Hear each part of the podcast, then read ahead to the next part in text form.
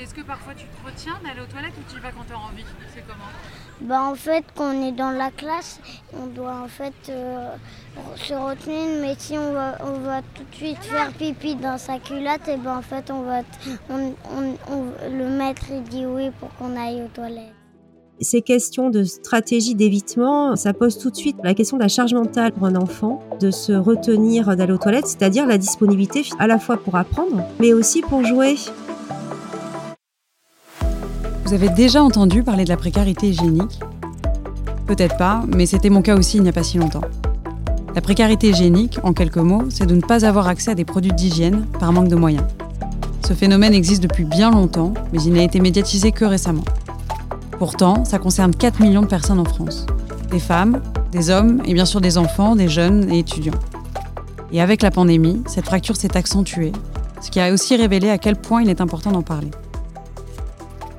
Après s'être penché dans les épisodes précédents sur les effets et les conséquences de la précarité hygiénique et de la précarité menstruelle, voici un autre sujet autour de l'hygiène qui touche de nombreuses personnes en France, l'état des sanitaires à l'école.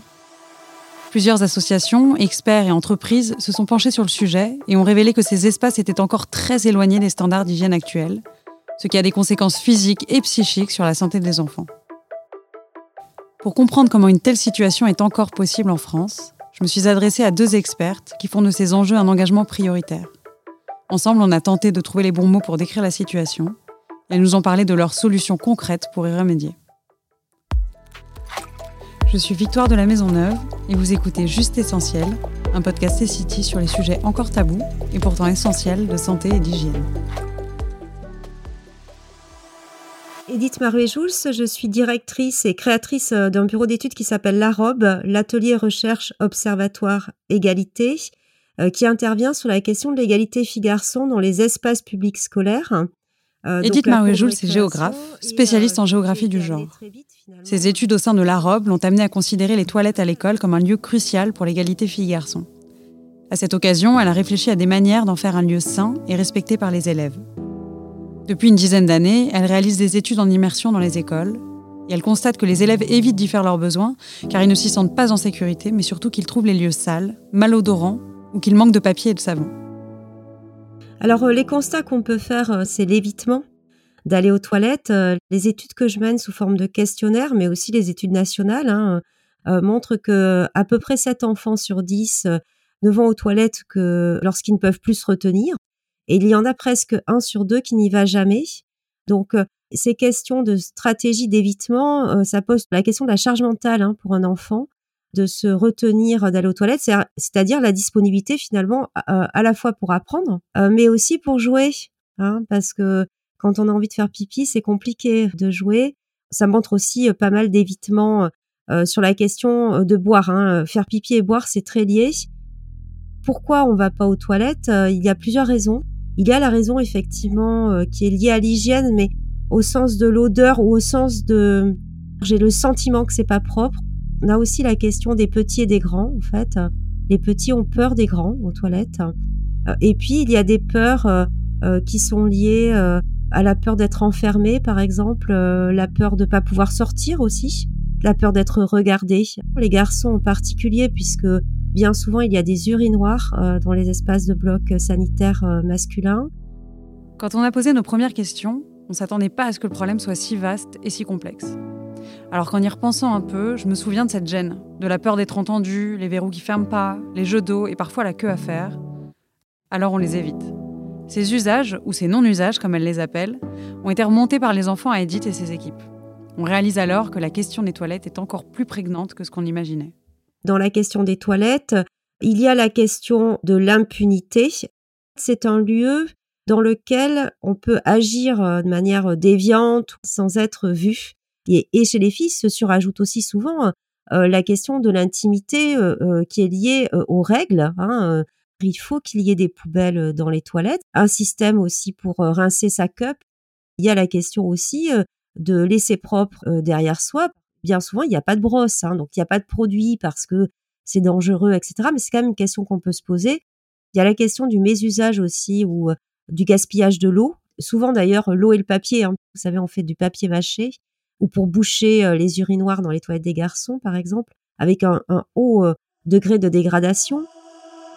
Toutes les stratégies d'évitement décrites plus haut ont été prouvées par des études. Une grande enquête menée par Essity en 2018 montrait déjà que 66% des enfants interrogés font leurs besoins avant ou après l'école, et un enfant sur deux se retient volontairement d'aller aux toilettes. Ce qui a un impact non négligeable, d'une part sur le bien-être à l'école, la concentration en classe, mais aussi directement sur la santé des enfants. Il y a beaucoup euh, d'études et de rapports hein, euh, sur la question euh, du fait de se retenir d'aller aux toilettes. Il y a des conséquences sur les cystites. C'est aussi un impact sur les garçons. Il y a aussi des conséquences sur sur les fuites urinaires, le fait de se retenir, en fait, ça, ça crée aussi des pressions euh, qui font qu'on peut trouver euh, des fuites urinaires euh, chez, les petites filles. Enfin voilà, il y a, ces questions-là. Il y a évidemment la question de disponibilité pour apprendre. Parler des toilettes, c'est un tabou qui demeure quand même chez les adultes, moi je trouve beaucoup. Les enfants, de, de fait, euh, c'est leur quotidienneté, c'est leur vie de tous les jours. Je pense que si on leur demande pas, euh, c'est-à-dire qu'on leur donne pas la parole sur ce sujet-là, ils vont pas l'évoquer. Ce tabou, Catherine Jacquet le déplore aussi. Elle est directrice générale du programme Les Petits Citoyens, une association qui développe des outils pédagogiques de médiation et de sensibilisation adaptés aux enfants de 7 à 11 ans. L'objectif de ces programmes, les éveiller autour de thématiques complexes avec des enjeux cruciaux comme le harcèlement scolaire, les droits de l'enfant et d'autres sujets de société qui les concernent.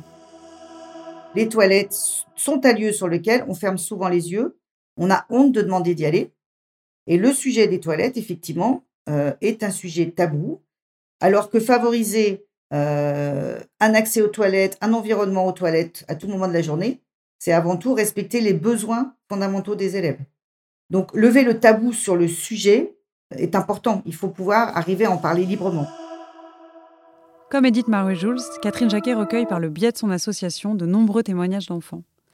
Pour permettre une discussion fluide et sans filtre, ils ont créé des personnages de bande dessinée qui ont l'âge des enfants, mais aussi des ateliers ludiques dédiés à ces questions.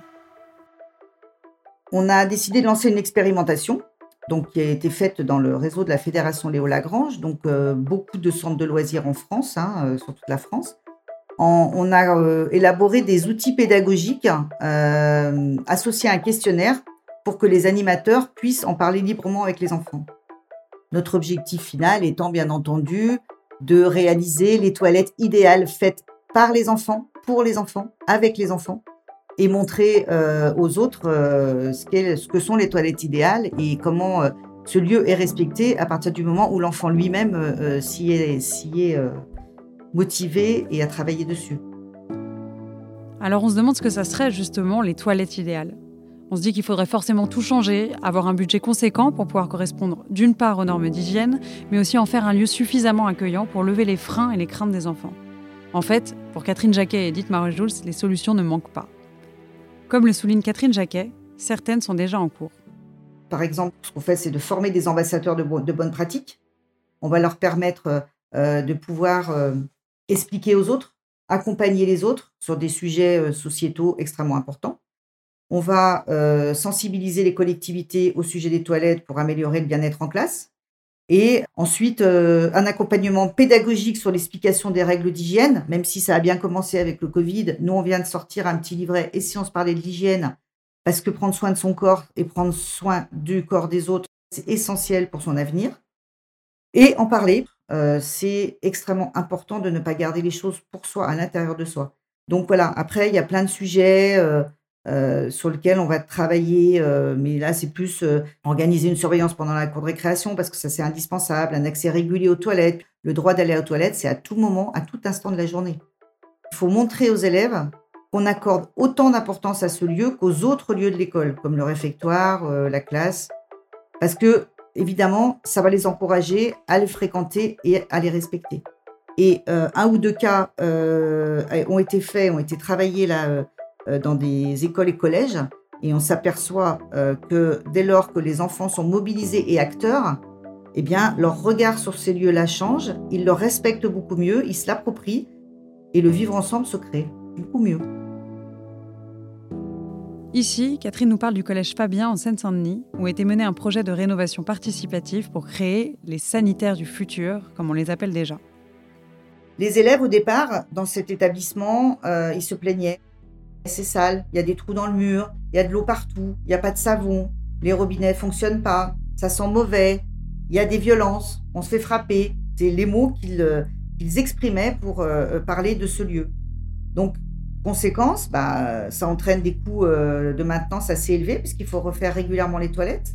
Ça entraîne des conditions de travail très pénibles et dévalorisantes pour les agents d'entretien. et évidemment, bah, ça empêche que collectivement, les enfants se sentent tous bien ensemble. Donc, des travaux ont été faits. Euh, une analyse ergonomique a permis d'apporter des solutions rendant le nettoyage des WC plus efficace et moins fatigant à effectuer. Un meuble a été fabriqué sur mesure afin d'éviter le gaspillage du papier. Il y a un petit trou dans le mur et le papier est diffusé feuille par feuille.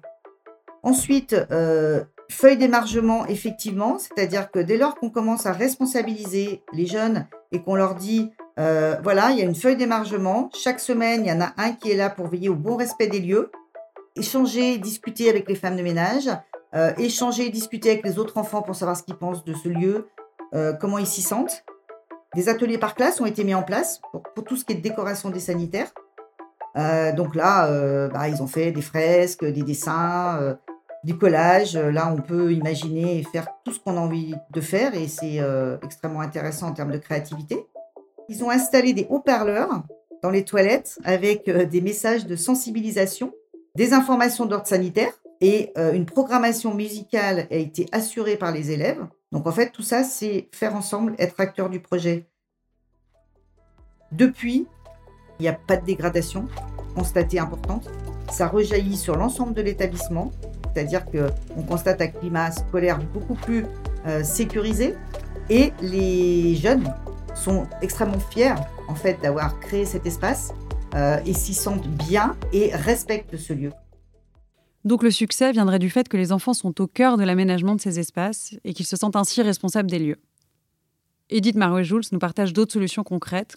Les solutions euh, que l'on peut proposer, elles sont assez simples. Donc on a trois problèmes. Donc on les attaque un par un. Premier problème, l'impunité. Il y a impunité dans les blocs sanitaires. Parce que tout simplement, le regard adulte ne peut pas se projeter dans le bloc. Donc effectivement, ça induit, et ça sera aussi le cas dans la question euh, de l'intimité pour les garçons, euh, qu'il n'y ait plus d'urinoir, en tout cas plus d'urinoir visible dans les blocs sanitaires.